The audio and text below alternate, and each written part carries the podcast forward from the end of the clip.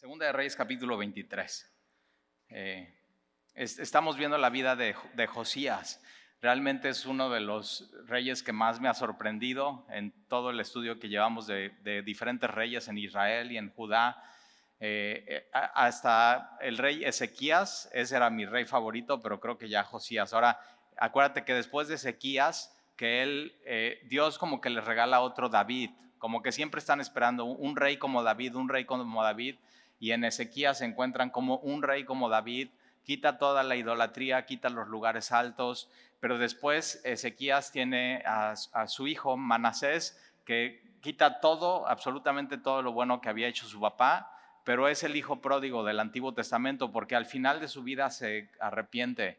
Y después de Manasés viene Amós, Amós eh, dura poco su reinado y hace lo malo delante de los ojos de Dios y después de Amós viene eh, Josías. Josías empieza a reinar cuando tiene ocho años, eh, por supuesto con la influencia eh, del sumo sacerdote. Hilcías, que Hilcías es papá de Jeremías. Entonces Jeremías ya está profetizando en estos tiempos. Está el profeta Habacuc, está Sofonías, está Nahum, eh, en este tiempo que vamos a estudiar, Nínive es destruida. Nínive, acuérdate, es la capital de Asiria. Entonces los asirios que habían tenido todo el poder, el poder de los asirios desaparece. Babilonia viene y, conquista todo el territorio. Como que Egipto tiene un, como que un aire de éxito, pero después Egipto también ya es totalmente destruido. Y el imperio entonces más fuerte en esa época que viene es Babilonia. Y por supuesto, Judá es llevado a cautiverio por Babilonia, pero no solamente algunos van a Babilonia, sino otros van a Egipto. Por ejemplo, el Jeremías, a Jeremías le dan escoger, o sea, ¿dónde quieres ir? Porque ven que es un hombre fiel eh, y como que todos están formados, listos para ir a cautiverio y, y el comandante lo manda a separar de la fila. Ahora, Jeremías fue un hombre que durante toda su vida, o sea, todo el mundo lo tiraba loco, lo meten a la cárcel. Vamos a ver un poco de él la próxima semana y hoy.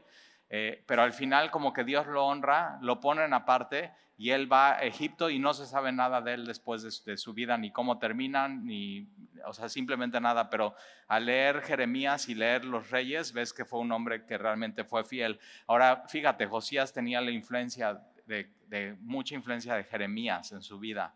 Y tú también puedes tener esa influencia de la palabra de Dios en, tu vida.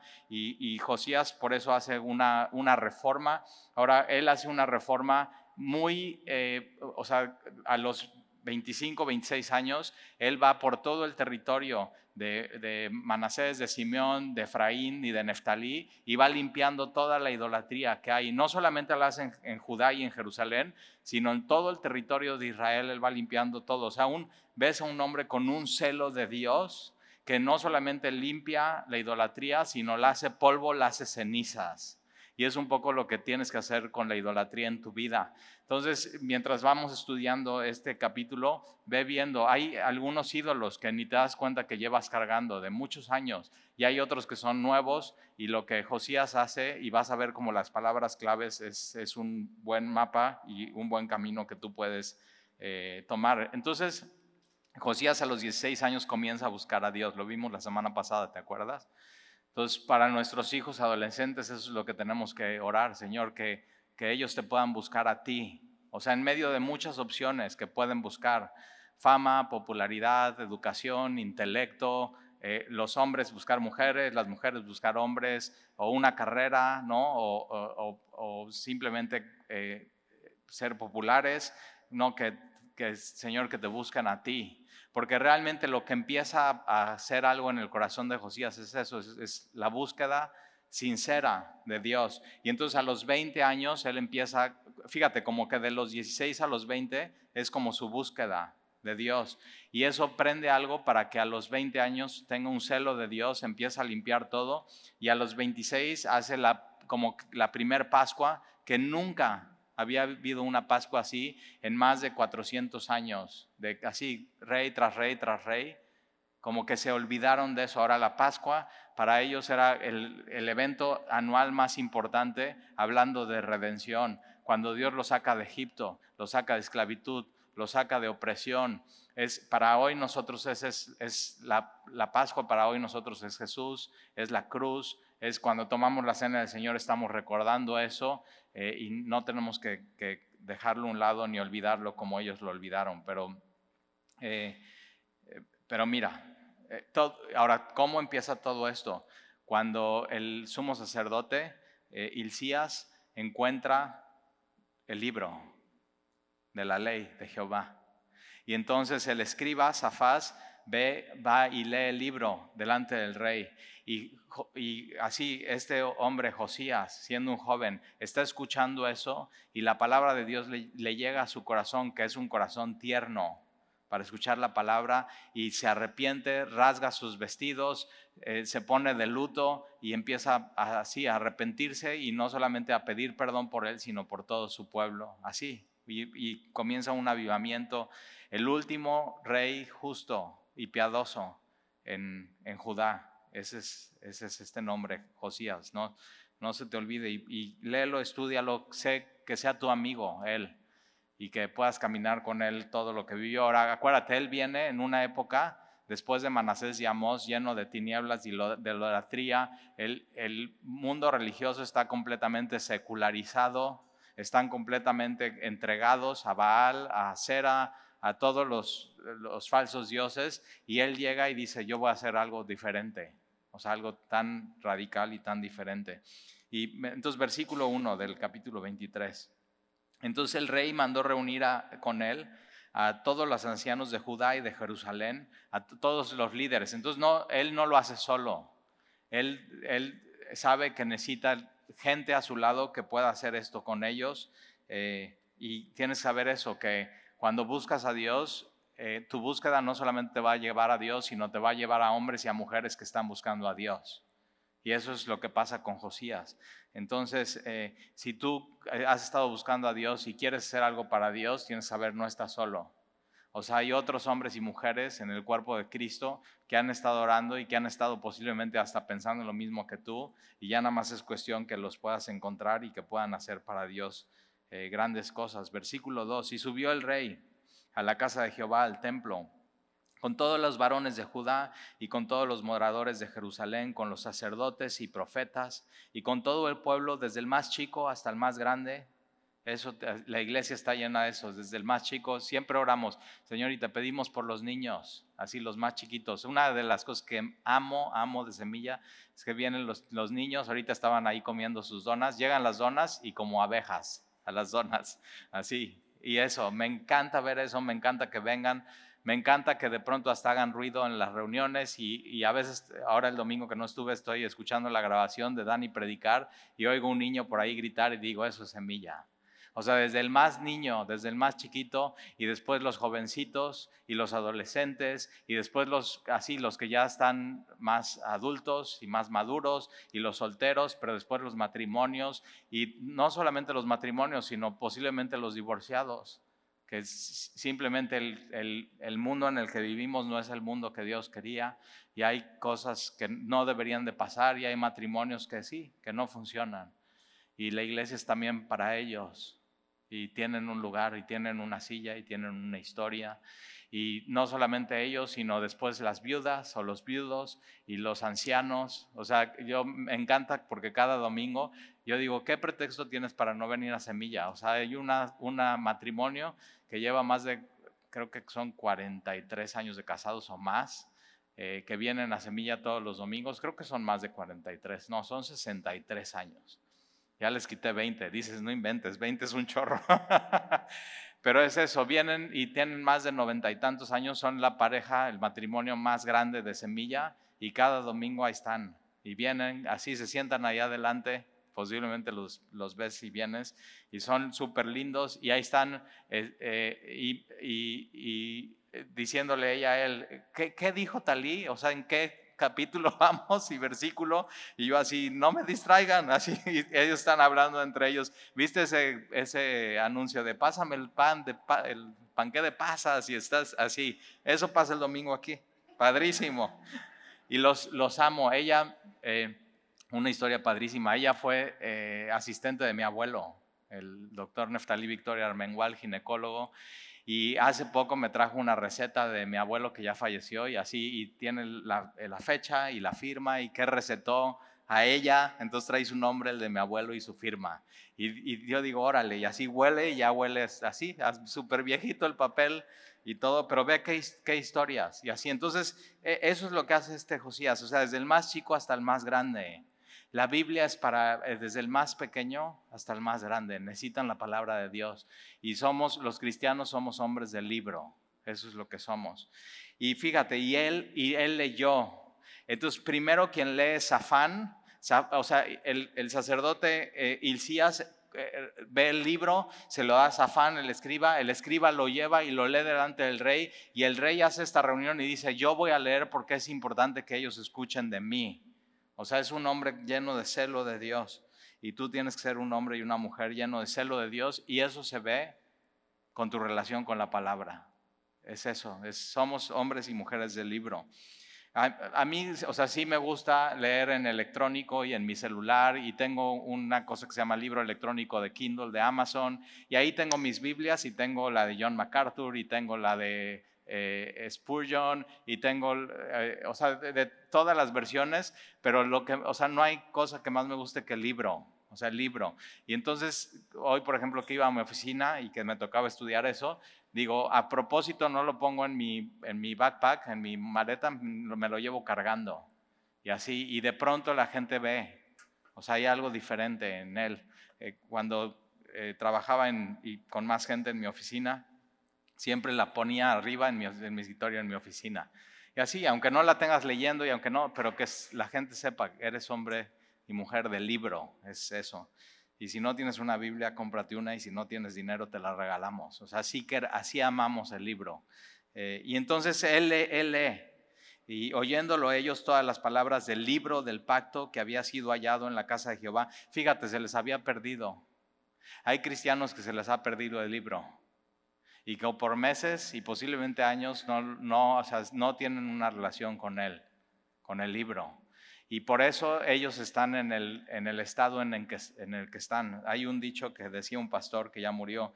Dice, enséñame el estado de tu Biblia y te enseñaré el estado de tu, y te diré el estado de tu alma.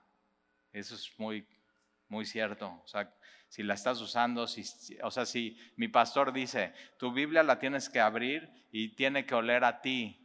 Y dices, ¿y qué hueles tú? Huele tu almohada, y, o sea, tu olor. Es eso, de la grasa de tus dedos, de que así, y te estás echando tu café y ahí tienes la mancha del café.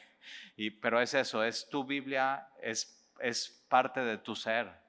Y así tiene que ser. O sea, es mi, mi pasión que puedas tener esa relación con la Biblia. Eh, y entonces lee todo y que encuentran en la casa de Jehová en el templo, versículo 3. Y poniéndose el rey en pie junto a la columna, hizo pacto delante de Jehová de que iría en pos de Jehová. O sea, lee eso y dice, yo tomo la decisión de ir así, de seguir a Dios en mi vida. Es una decisión. Entonces Él está diciendo, no importa lo que ustedes hagan, yo voy a seguir a Dios. Y tú tienes que tomar decisión en, tu vida.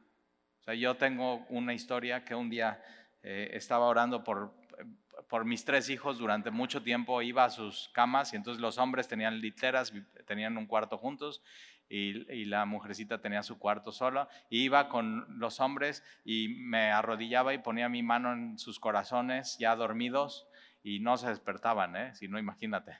Entonces, y decía, Señor, así, revélate a temprana edad a ellos y sálvalos y bendícelos y cuídalos, así. Y un día estando así orando, había leído yo la historia de Abraham y de su hijo, que Dios le dice, dame a tu hijo, o sea, sacrifícalo. Y entonces eh, estaba orando por él y yo clarito así tuve esto de Dios. Si yo te quitara tu hijo, tú y yo estaríamos bien. O sea, me seguirías siguiendo. Y, es, y tienes que tomar así decisiones en tu vida, o sea, hasta con lo que Dios te da. Y yo tuve que tomar esa decisión, decir, Señor, aunque tú me quites a uno de mis hijos, yo te voy a seguir. Y tú tienes que tomar esa decisión en tu vida, aunque tus hijos no sigan a Dios, tú sigue a Dios. Aunque tu esposa no decida no seguir a Dios, tú sigue a Dios. Aunque tu, tu esposo decida no seguir a Dios, tú tienes que seguir a Dios. Es una decisión personal y el rey lo hace porque se da cuenta de quién es Dios en, el libro. Y esa es una decisión que tú y yo tenemos que tomar. Tenemos que, que ir en pos de Jehová. Por eso Jesús cuando va caminando, lo que él así pasa y dice, sígueme. Y estos hombres, pescadores y cobrador de impuestos y uno que otro rebelde político, dejan todo y siguen a Jesús. Porque toman esa decisión. Es una decisión que tienes que hacer un día en tu vida y decir, ya hice esa decisión y no la voy a cambiar y no voy a mirar atrás. Pase lo que pase adelante en mi vida, por más que mi vida me decepcione. Y a veces pasan cosas que no esperabas que pasaran en tu vida, ¿verdad? Dices, esto no hubiera, pero, pero, ¿qué? pero acuérdate, ya hiciste ese pacto con Dios. Y síguele, entonces síguele. Toma, la decisión por ti y, y, y él, Josías, está diciendo, yo voy a tomar la decisión y quien quiera seguirme, que me siga. Pero el tren va y no se para. Y, y Jesús va y no se para, o sea, Jesús sigue. Y quien escuchó y quien le oyó, que siga. Y entonces eh, iré en pos de Jehová y, fíjate, y guardarían sus mandamientos. ¿Qué es ir en pos de Dios? Guardar sus mandamientos. Entonces por eso necesitas el libro. La vida es un examen al libro abierto. ¿Te acuerdas los exámenes que hacían en la universidad? No, pues aquí está este examen y puedes abrir el libro y de ahí ver las respuestas. Así es la vida. No tienes que ir adivinando qué sí se puede y qué no se puede, o qué quiere Dios y qué no quiere Dios, está claro en su palabra. Está clarísimo qué sí y qué no va. Y entonces yo voy a ir en pos de Jehová a guardar esos mandamientos, sus testimonios, sus estatutos, con todo el corazón y con toda el alma. Ahora, ¿cómo es con todo el corazón y con toda el alma? Cumpliendo las palabras del pacto que están escritos en aquel libro. Es eso. O sea, ¿cómo puedo amar a Dios con todo el corazón, con toda el alma, con todas las fuerzas, con toda mi vida? Cumplir lo que dice este libro en tu vida. O sea, ¿qué dice este libro acerca del matrimonio? Eso. ¿Qué dice este libro acerca de la sexualidad? Eso. ¿Qué dice este libro acerca de la pureza? Eso. Eso es amar a Dios con todo tu corazón. Por eso Jesús dice, ¿por qué me dices Señor, Señor y no haces lo que yo te pido? Pues no soy tu Señor. Porque si soy tu Señor vas a obedecer lo que yo te estoy pidiendo. Y lo que Dios pide es bueno. Sus mandamientos no son gravosos. Sus mandamientos son para que podamos vivir con gozo y con paz en nuestra vida. Y entonces, y todo el pueblo confirmó el pacto. Ahora, ojo, ¿eh? Porque puede ser una emoción, puede ser no real. ¿Cómo se va a ver al final? Si sí el pueblo lo va a hacer o no, si va a cumplir o no los mandamientos. Si, si Dios nada más va a ser el único Dios para ellos. Y vamos a ver qué, cómo, eh, qué es lo que sucede más adelante con el pueblo. Entonces, versículo 4. Entonces mandó el rey al sumo sacerdote Hilcías, ahí está el papá de Jeremías, a los sacerdotes del segundo orden y a los guardianes de la puerta que sacasen del templo de Jehová todos los utensilios que habían hecho para Baal. ve de dónde sacan, ¿eh? Del templo. Ve cómo estaba el estado del pueblo de Dios. En el templo estaban adorando a Baal. O sea, no fuera del templo, no en el templo de Baal, ya lo habían incorporado a su vida y a su rutina y a su religión. Para Cera y para todo el ejército de los cielos. Entonces estaban adorando a la creación y no al creador y los quemó fuera de Jerusalén en el campo de Cedrón e hizo llevar las cenizas de ellos a Betel. Entonces no era suficiente sacarlos, sino como vimos la semana pasada, exterminarlos, hacerlos cenizas, polvo para que nadie más los pueda usar. Ahora, el problema no nada más son los utensilios, sino el problema son los adoradores de los o sea, los que estaban usando estos utensilios. Entonces, tú puedes sacar muchas cosas de tu vida, pero tu corazón puede quedarse igual. Y la reforma que está haciendo Josías, aunque es muy buena, no es una reforma profunda porque eso era necesario que el Espíritu Santo lo hiciera y que ellos simplemente se arrepintieran. Y entonces eh, eh, llevan las cenizas a Betel. Ahora acuérdate, Betel es uno de los lugares de adoración de, Samaria, Betel y, Dan, donde ponen el becerro de oro, hacen como que una réplica del templo y, dice, ok, vamos a llevar las cenizas allá a Betel. Versículo 5, y quitó los sacerdotes, ahí está, no solamente tienes que quitar con lo que adoran a los dioses falsos, sino te tienes que quitar a personas de, tu vida. Entonces él manda quitar los sacerdotes idólatras que habían puesto los reyes de Judá que no eran del linaje, por supuesto, de la tribu de Leví, sino eran sacerdotes. Algunos comentarios dicen que hasta se vestían de negro, o sea, completamente tinieblas, oscuridad, para que quemasen incienso en los lugares altos en las ciudades de Judá y en los alrededores de Jerusalén, y asimismo los que quemaban incienso a Baal, al sol, a la luna, a los signos del zodiaco, ahí está, signos del zodiaco, o sea, pura idolatría. ¿Por qué? ¿Por qué es eso? ¿Qué signo eres? Y ya no, entonces no, sí vas a tener suerte, entonces compra la lotería. O, hay gente que eso eh, pasa en el radio el signo de zodiaco, le sube y pone atención.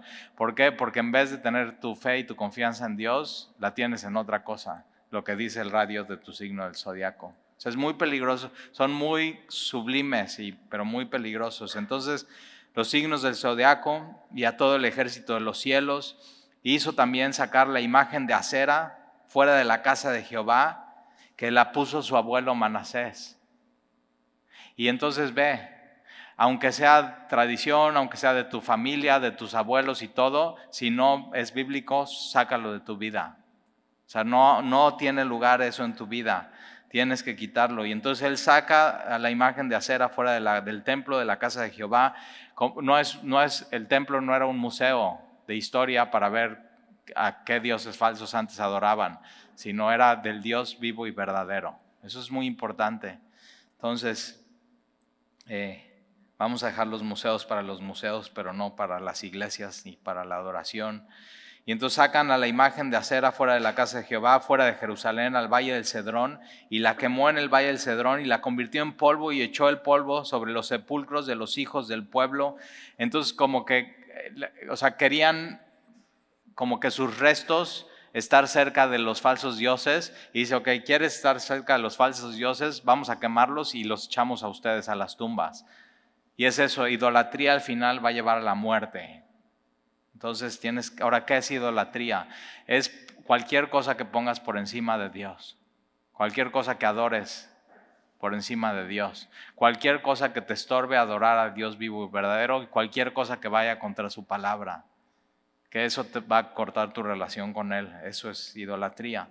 Y, mira, o sea, ahí no termina la cosa, versículo 7. Además derribó los lugares de prostitución idolátrica, o sea, prostitución idolátrica. Entonces sí, adoraban al Dios de la fertilidad, ¿no?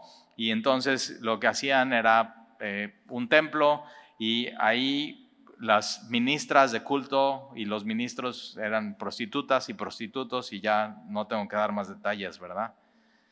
Entonces derriba los lugares de prostitución idolátrica que estaban en la casa de Jehová. Hoy sigue esa religión, ¿eh? La prostitución.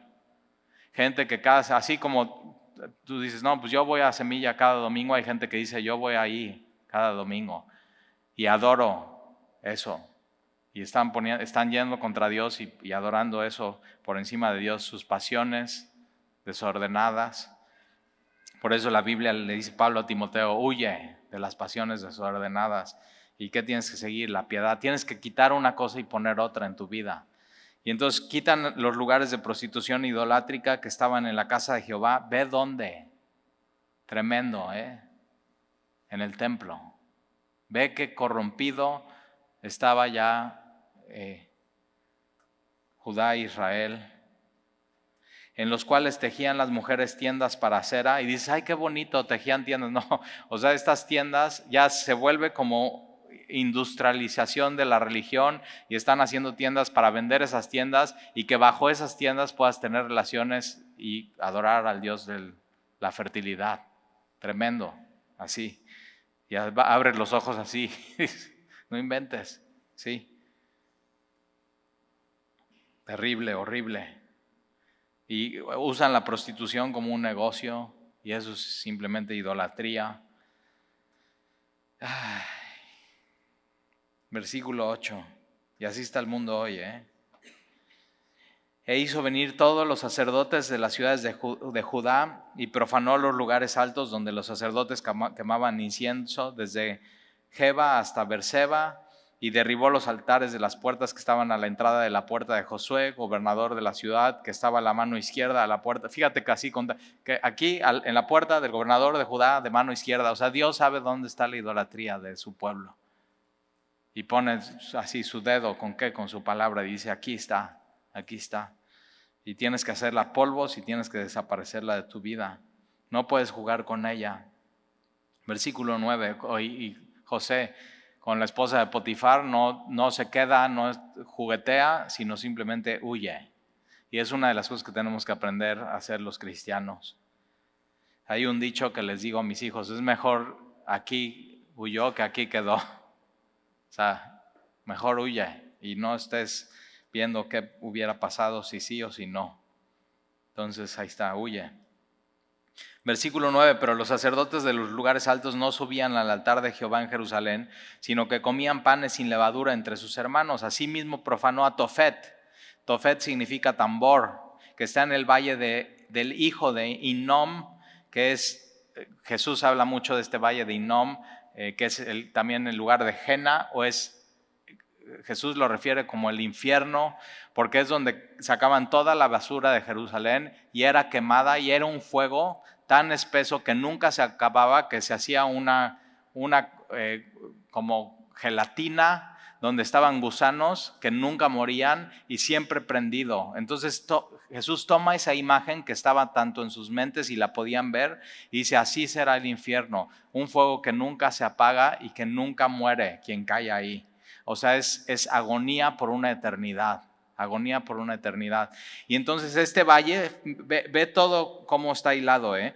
Entonces, en, el valle de Tofet, mira lo que hacían, en el valle del tambor, para que ninguno pasase su hijo o su hija por fuego a Moloch. Mataban a los bebés, a los niños ahí, al dios Moloch. Entonces era un dios que tenía sus manos extendidas, eh, eh, era de, de de un material que lo prendían, le ponían adentro eh, madera o carbón, lo prendían hasta volverse completamente rojo, ponían a los bebés ahí, ahora para no escuchar el llorido del bebé, tambores.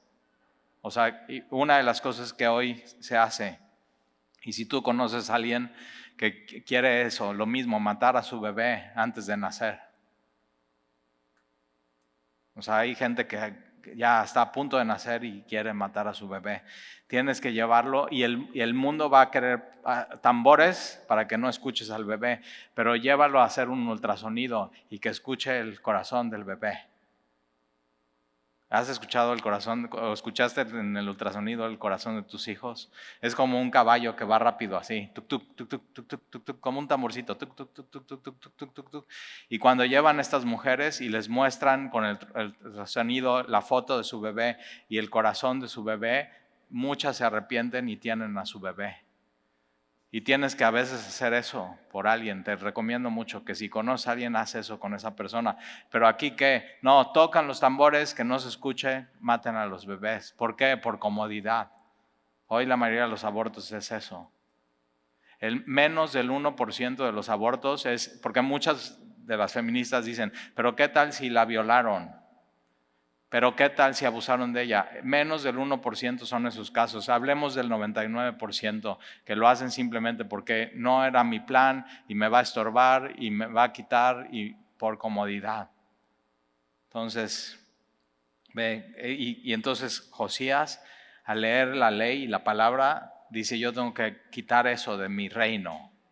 Y tenemos que orar por los legisladores y por los senadores y diputados que no aprueben estas leyes y que no sea legal, por lo menos. Lo van a seguir haciendo, sí, pero que por lo menos no sea legal en nuestro país. Ahora, si tú ya hiciste esto en tu vida, tienes que saber, hay redención en Jesús. O sea, Él todo, Él fue a la cruz por eso, por todos esos niños que han sido muertos antes de poder ver la luz. Y entonces eh, ahí está, el valle del Tofet. Entonces el valle del tambor, pero es el valle, es el, lugar del, dice, del infierno, dice Jesús. Ve, ve, cómo lo está poniendo. Versículo 11. Quitó también los caballos que de los reyes de Judá habían dedicado al sol a la entrada del templo de Jehová, Entonces adoraban al sol, entonces son unos caballos que, eh, eh, no sabemos si son reales o son eh, de madera o de piedra, pero entonces quita todo eso junto a la cámara de Natán Melech, eunuco, el cual tenía a su cargo los ejidos y quemó al fuego los carros del sol. versículo 12, derribó además el rey a los, los altares que estaban sobre la azotea de la sala de Acaz, uno de los peores reyes que de los reyes de Judá habían hecho y los altares que había hecho Manasés, ahí está su, eh, su abuelo, en los dos atrios de la casa de Jehová, y de ahí corrió y arrojó el polvo en el arroyo del Cedrón. Entonces, un, fíjate, el, el, polvo uno lo llevan a las tumbas y otro dice, no, al arroyo y que se vaya y que se pierda por completo eso, en un arroyo en un río, versículo 13. Asimismo profanó el rey los lugares altos que estaban delante de Jerusalén, a la mano derecha del monte de la destrucción, los cuales Salomón, rey de Israel, había edificado, Astoret, ídolo abominable de los sidonios, y a Quemos, ídolo abominable de Moab, y a Milcom, ídolo abominable de los hijos de Amón. Algunos dicen que este es el monte de los olivos. Y lo vemos, ¿no? Y vemos eh, cómo Jesús ahí predica versículo 14, y quebró las estatuas y derribó las imágenes de acera y llenó el lugar de ellos de huesos de hombres. Igualmente al altar que estaba en Betel, acuérdate el becerro de oro, que Jeroboam lo puso 300, 300 años antes de esto. Entonces por 300 años no quitaron esta idolatría en la vida del pueblo de Israel. 300 años. Entonces igualmente el altar que estaba en Betel y el lugar alto que había hecho Jeroboam, hijo de Nabat, ahí está, 300 años antes, el que hizo pecar Israel, aquel altar y el lugar alto destruyó y lo quemó y lo hizo polvo y puso fuego a la imagen de acera. Y se volvió Josías y viendo los sepulcros que estaban ahí en el monte, envió y sacó los huesos de los sepulcros y los quemó sobre el altar para contaminarlo conforme a las palabras de Jehová que había profetizado el varón de Dios, el cual había anunciado esto. este, no sabemos su nombre este profeta, pero este profeta profetizó esto 300 años antes de esto. Entonces, al mismo tiempo que este altar se estaba poniendo y la idolatría por Jeroboam, y un profeta llega, profetiza contra el altar, no solamente profetiza contra el altar, sino profetiza que iba a venir un rey que se llama Josías. Y 300 años después se cumple absolutamente esto como este profeta dijo. Y ahorita te voy a llevar allá porque está increíble ver esa profecía. La vimos en nuestro estudio Primera Reyes, pero ya no te acuerdas. Pero por eso tienes un libro y puedes ir y regresar a eso. Entonces, eh, versículo 17 después dijo, ¿qué monumento es este que veo? Veo un monumento ahí. Y los de la ciudad le respondieron, este es el sepulcro del varón de Dios que vino de Judá y profetizó estas cosas que tú has hecho sobre el altar de Betel. Y él dijo, dejadlo. Pues sí, ¿no? él no haga nada. O sea, él profetizó y lo hizo bien y fue fiel. Y después de 300 años se puede comprobar, comprobar era un profeta de Dios. Pero ¿qué crees? Anónimo. Nadie sabe su nombre. Pero le está honrando después de 300 años de haber hecho esto y ser fiel. Y entonces déjenlo, ninguna mueva sus huesos, y así fueron preservados sus huesos y los huesos del profeta que había venido de Samaria. Ahora, mira, vamos a Primera de Reyes 13. Quiero que vayas esto ahí. Primera de Reyes 13. Y hay una lección que tienes que tomar de aquí de Primera de Reyes 13.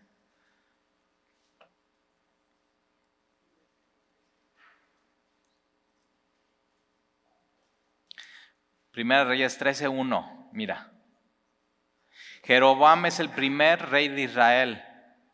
El rey de Judá, primer rey de Judá Roboam, hijo de Salomón. Reino se divide y entonces Jeroboam idólatra por completo y su idolatría no nada más afecta a él, sino a su familia, sino después a todo, a todo Israel. Pero mira, versículo 1, he aquí que un varón de Dios por palabra de Jehová vino de Judá a Betel. Y estando Jeroboam junto al altar para quemar incienso, altar hecho por él, con levitas y sacerdotes puestos por él, adoración un becerro de oro, y él decide, él ser sacerdote y él quemar incienso, o sea, todo mal. Y, pero Dios está viendo y dice, voy a mandar un profeta, y no de Israel, sino de Judá. Y versículo 2. Aquel clamó contra el altar por palabra de Jehová y dijo, altar, altar. Así ha dicho Jehová, he aquí que a la casa de David nacerá un hijo llamado Josías. Y 300 años después estás viendo al rey Josías hacer una reforma y quemar por completo este altar y profanarlo para que nunca más sea usado. Pero 300 años fueron idólatras. Pero Dios lo está viendo. Y, ahora mira, ¿eh? En Segunda de Reyes, capítulo 22 y 23, comienza la historia de Josías. Y cuando tiene ocho años es rey. Pero la historia de Josías no comienza en Josías, comienza en Dios. Y tu historia no comienza en tu vida cuando tú naces, comienza en Dios mucho antes de tu vida. Entonces, nada más piensa en esto. Y, si después de toda la historia y los reyes y quitó y quitó y lo hizo polvo, acuérdate de eso. Tu historia no comienza en ti cuando naces, tu historia comenzó en Dios mucho tiempo antes.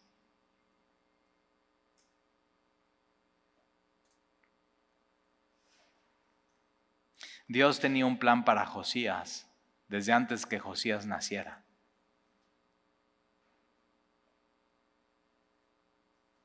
La vida de Josías no comienza en Josías, comienza en Dios. Tu vida no comienza en ti, comienza en Dios.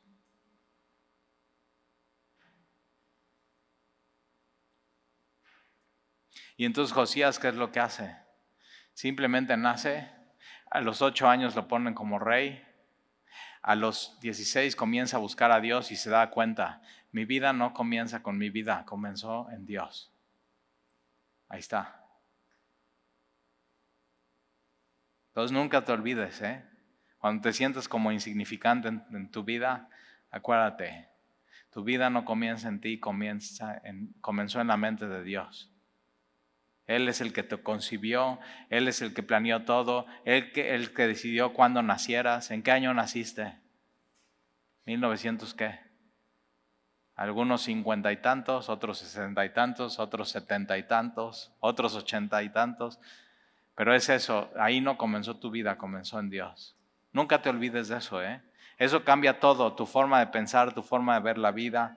Entonces, ¿qué tienes que hacer? Como Josías, buscar a Dios y decirle, Señor, si tú, si mi vida no comienza en mí, sino comenzó en ti, ¿qué tienes para mí? Ahí está. Y entonces nacerá un hijo llamado Josías, el cual sacrificará sobre ti a los sacerdotes, lo que hace, sacrificará sobre ti a los sacerdotes de los lugares altos que queman sobre ti incienso y sobre ti quemarán huesos de hombres. Entonces altar, altar, 300 años van a quemar aquí sobre este altar a los ídolos, pero no va a ser más 300 años. Llega un momento que Dios dice hasta aquí. Él pone los límites, aún de la idolatría ¿eh? de su pueblo. Y hasta aquí llegaron. Y aquel mismo día dio una señal diciendo, esta es la señal que Jehová ha hablado, he aquí que el altar se quebrará, la ceniza que sobre él está se derramará y cuando el rey Jeroboam oyó la palabra del varón de Dios que había clamado contra el altar de Betel, extendiendo su mano desde el altar, dijo, prenderle, mas la mano de aquel que se había extendido contra él se le secó y no pudo enderezar. Entonces Ezequías está, atrápenlo y se le pone la mano seca y no lo pueden atrapar y, y no pueden enderezar la mano. ¿Y qué crees que sucede? Versículo 5, y el altar se rompió y se derramó la ceniza del altar conforme a la señal de que el varón de Dios había dado por la palabra de Jehová. Y 300 años después nace Josías y se cumple la palabra de Jehová. Y por eso somos hombres del libro, porque la palabra de este libro se va a cumplir siempre. Eso somos. Ahora, ¿qué pasa después? Eh, el, el rey Jeroboam dice al profeta, que no sabemos quién es, dice, te ruego que ores por mí para que mi mano sea sana. Y el profeta ora por él y recupera su mano. Ahí está. Y ese es el profeta que, que Josías dice, ¿de quién es este monumento? Es de un profeta que habló justo lo que ibas a hacer y se cumplió. Dice, déjenlo en paz, ese no lo vamos a tocar. Ahora vamos a regresar ahí. Y tienes que saber eso. Lees la historia de Isaías. La vida de Isaías no comienza en Isaías, comienza en Dios. Jeremías le dice, Jeremías capítulo 1, desde antes yo te conocí. Desde antes que nacieras yo te conocí.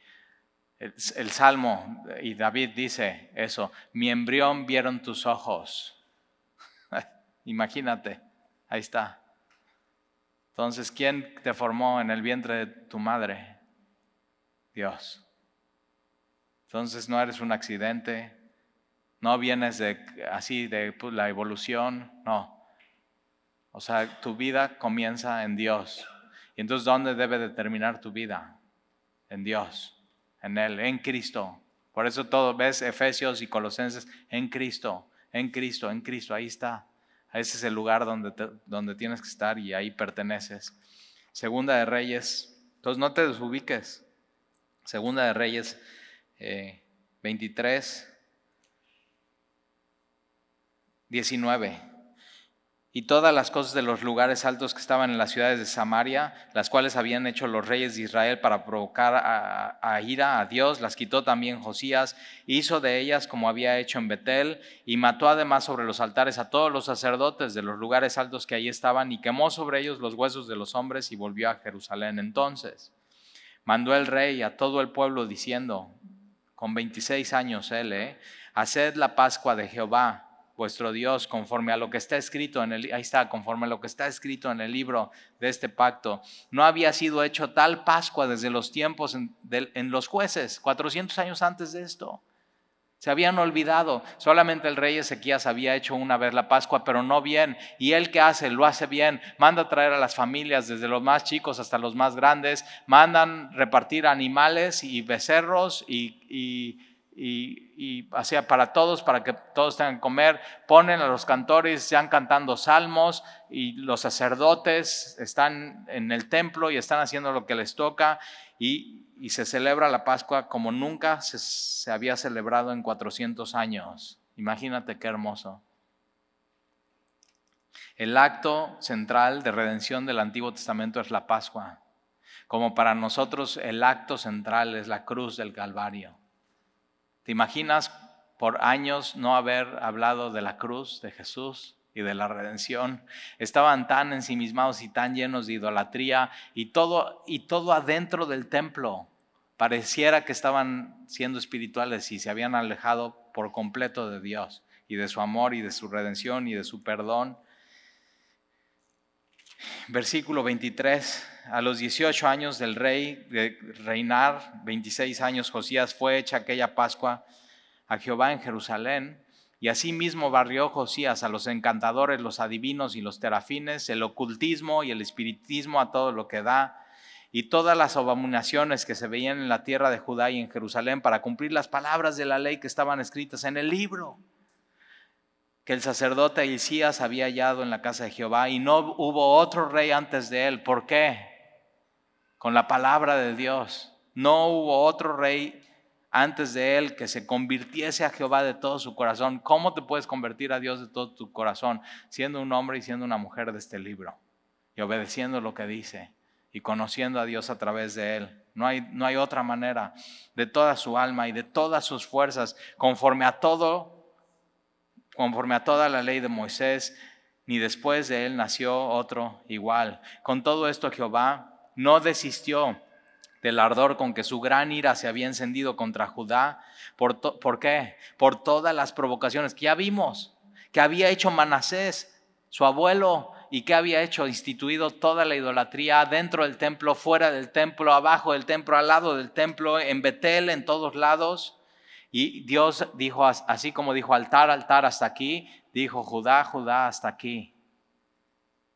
Entonces, Versículo 27. Y dijo Jehová, también quitaré de mi presencia Judá, como quité Israel, y desecharé a esta ciudad que había escogido, a Jerusalén. Pero no por muchos años, ¿eh? son llevados a cautiverio a Babilonia, y Jeremías profetiza, en 70 años regresarán.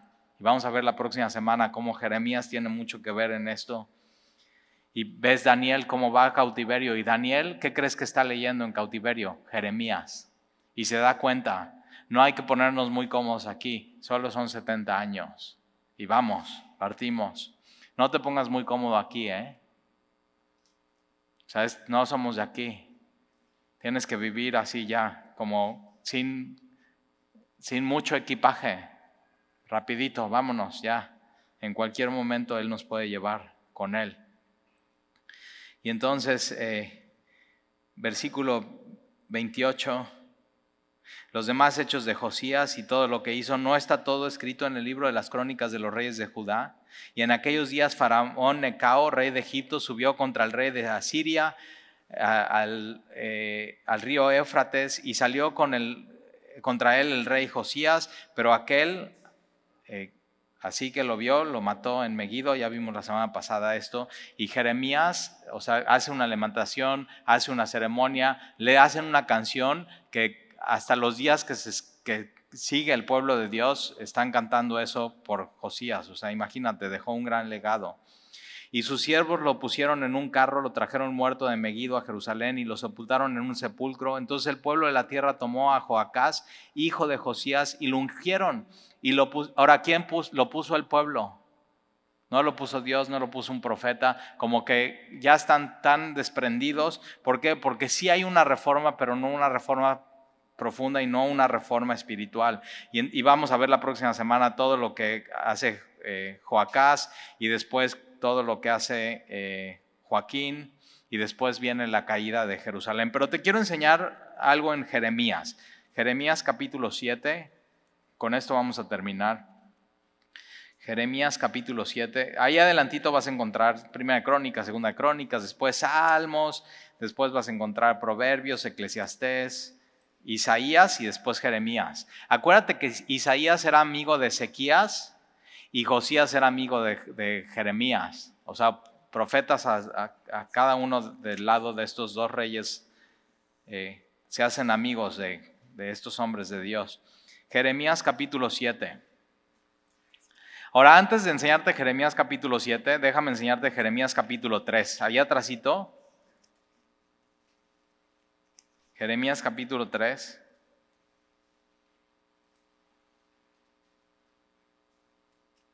Versículo 6. Jeremías 3, 6.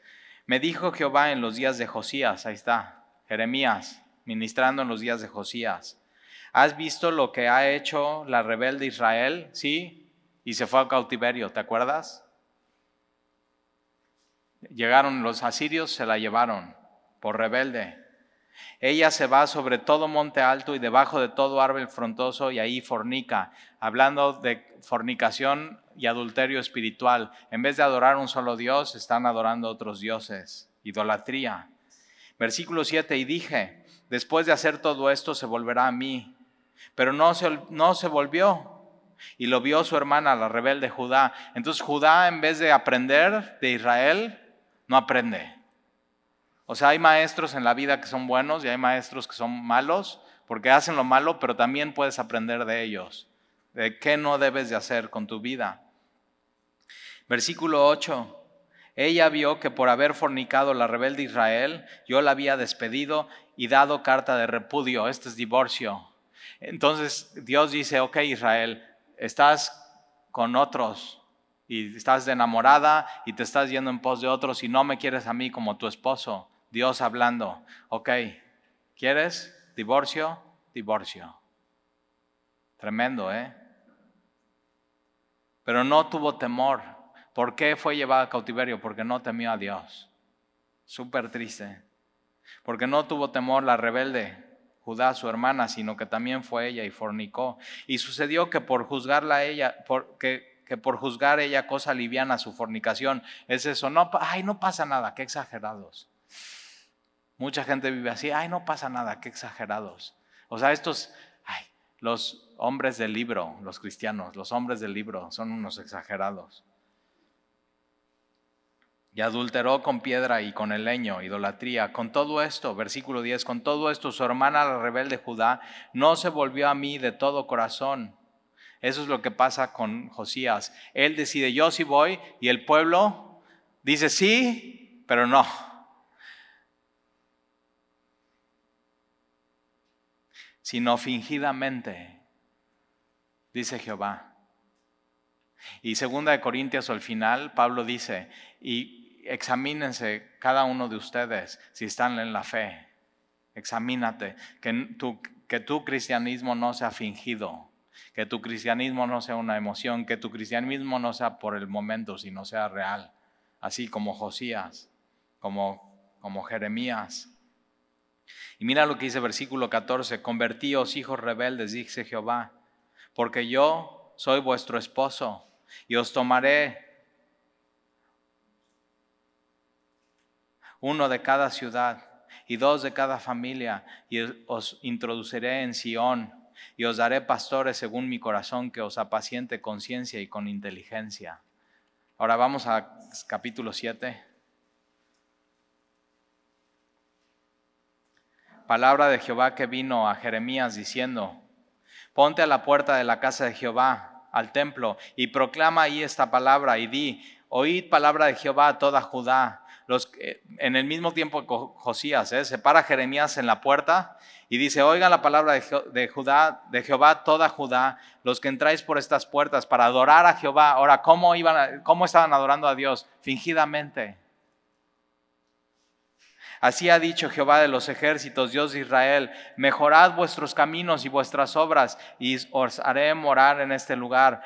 No fiéis en palabras de mentira diciendo, templo de Jehová, templo de Jehová, templo de Jehová es este, como que ya tenían un eslogan diciendo, no, este es el templo de Jehová, templo de, como si ya fuera por eso y como por suerte que Dios los bendijera, aunque estaban haciendo lo malo. Se estaban, o sea, simplemente se estaban dejando engañar. Pero si mejorareis cumplidamente vuestros caminos y vuestras obras, y con verdad hicieres justicia entre los hombres y su prójimo, y no oprimeres al extranjero, al huérfano, a la viuda, ni en este lugar derramaréis la sangre inocente, ni anduvieres en pos de dioses ajenos para mal vuestro, os haré morar en este lugar, en la tierra que di a vuestros padres para siempre. He aquí vosotros confiáis en la palabra de mentira que no, que no aprovechan, que no era la palabra de Dios, hurtando, matando, adulterando, ve lo que hacían Iban al templo, pero realmente estaban fingiendo porque fuera del templo estaban hurtando, matando, adulterando, jurando el falso, incensando a Baal y andando tras dioses extraños que no conociste. Vendréis y os pondré delante de mí en esta casa sobre la cual invocando mi nombre y diréis, librados somos para seguir haciendo todas estas abominaciones. Versículo 11, es cueva de ladrones delante de vuestros ojos esta casa sobre la cual mi nombre es invocado. Jesús usa este versículo también. Entra al templo, está viendo que todo es un mercado, simplemente están negociando y están, o sea, están oprimiendo al pueblo y dice, mi casa, mi casa debe ser llamada casa de oración y no cueva de ladrones. Exactamente lo mismo dice que cuando Jeremías está profetizando en el templo. ¿Y qué, es lo que, qué es lo que hace Jeremías? Los llama al arrepentimiento. ¿Y qué es lo que nosotros tenemos que buscar constantemente? Hoy fue el tema en la comida en la casa. Es constantemente estar viendo nuestro corazón. Si hay idolatría, pueden ser ídolos de muy antiguos que venimos cargando, que posiblemente ya no los estamos así adorando, pero ahí los dejamos y no los hicimos polvo y los sacamos de nuestra vida. O sea, por si las dudas, aquí dejo esto en mi corazón. Entonces, que tu corazón sea puro, que tu corazón sea limpio, que no te dejes engañar, sino que puedas así. ¿Y qué hizo Jeremías? ¿Qué hizo Josías? Fueron hombres fieles que un día tomaron la decisión. Yo voy a ir en pos de Dios. Entonces no importa que, así, Josías, no importa que nadie del pueblo siga a Dios, yo voy a seguir a Dios. Y tú y yo tenemos que decir lo mismo. No importa que nadie, así, por, aunque me quede solo, sin amigos. Hoy estaba yendo en camino de mi oficina y estaba pensando en eso. Y digo, sí, aunque me quede solo y sin ni un amigo y sin nadie, si nadie me habla, si nadie me pela, si en mi negocio nadie me compra. O sea, sí, piensa en eso. Pero si tú, Jesús es tu amigo fiel, Nadie pudo amarte como Cristo. Nadie. Nadie dio su vida. Nadie te perdonó como Él te perdonó. Nadie tiene la gracia que Él tiene, que es todo lo que tú necesites en tu vida. Entonces sí, ahora no nos vamos a quedar solos, pero si nos quedáramos solos, si nadie decide seguir a Jesús, tú tienes que decidir seguir. Y Jeremías y Josías y Ezequiel y los profetas, Sofonías, así todos ellos decidieron dar su vida por el ser hombres y mujeres de la palabra de Dios. Y tú y yo tenemos así, aunque no lo hagamos, o sea, en México no te llegan y te matan por ser cristiano, pero si lo hicieran, está bien. Aquí estoy, Señor. Entonces, pase lo que pase, por más decepciones que vengan en la vida, por más desilusiones, por más esto no lo esperaba, ya decidimos tú y yo ir en pos de Dios y ser hombres de este libro. Eso ya es una decisión tomada, ya no hay para atrás. Entonces no tires la toalla, vale mucho la pena. La próxima semana vamos a ver cómo o encarcelan a Jeremías, cómo él va y profetiza, cómo ya no llega un momento que ya no lo dejan entrar al templo y tiene que mandar a, a su escriba y dice, como no me dejan entrar a mí, pues habla tú en mi nombre, pero realmente es en el nombre de Dios. Y sí, aunque me corran, aunque no me quieran, aunque así. Y a veces puedes tener temporadas en tu vida a ti, así, que aunque ya dices, pues no hay nada más malo que me pueda pasar hoy, y pasa un perro y te hace pipí.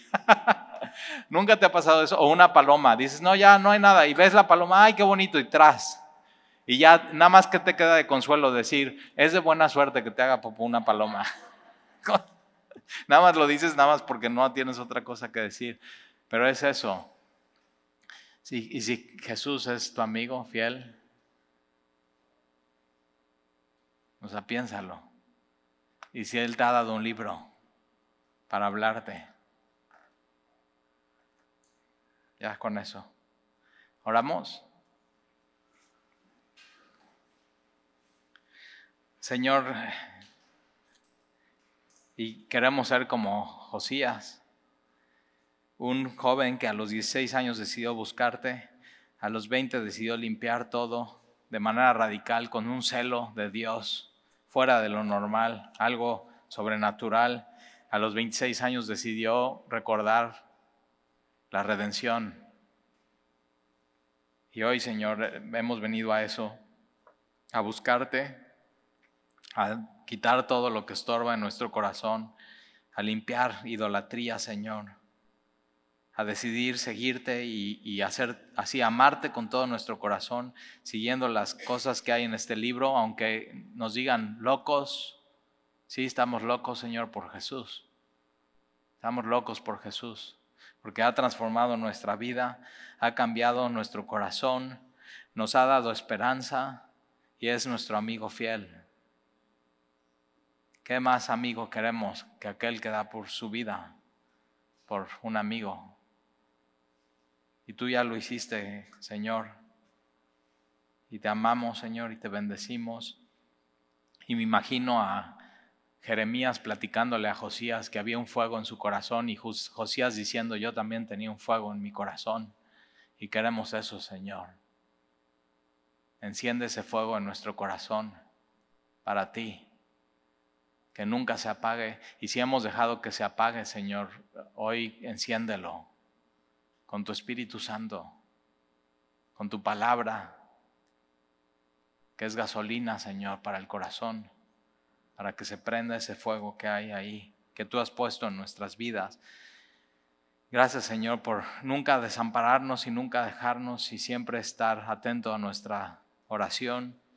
Y hoy nos presentamos delante de ti, Señor como un sacrificio vivo y santo, agradable a ti en tu altar.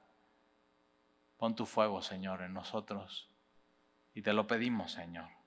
Síguenos enseñando de hombres como Jeremías, como Josías, como Hulda, la profetisa que trabajaba en los vestiduras de los sacerdotes. Señor, sigue levantando mujeres así en semilla, que lleven tu palabra a otros y que les animen y que no teman de ser hombres y mujeres de tu palabra. Y te lo pedimos, Señor, y te lo rogamos en el nombre de Jesús. Amén.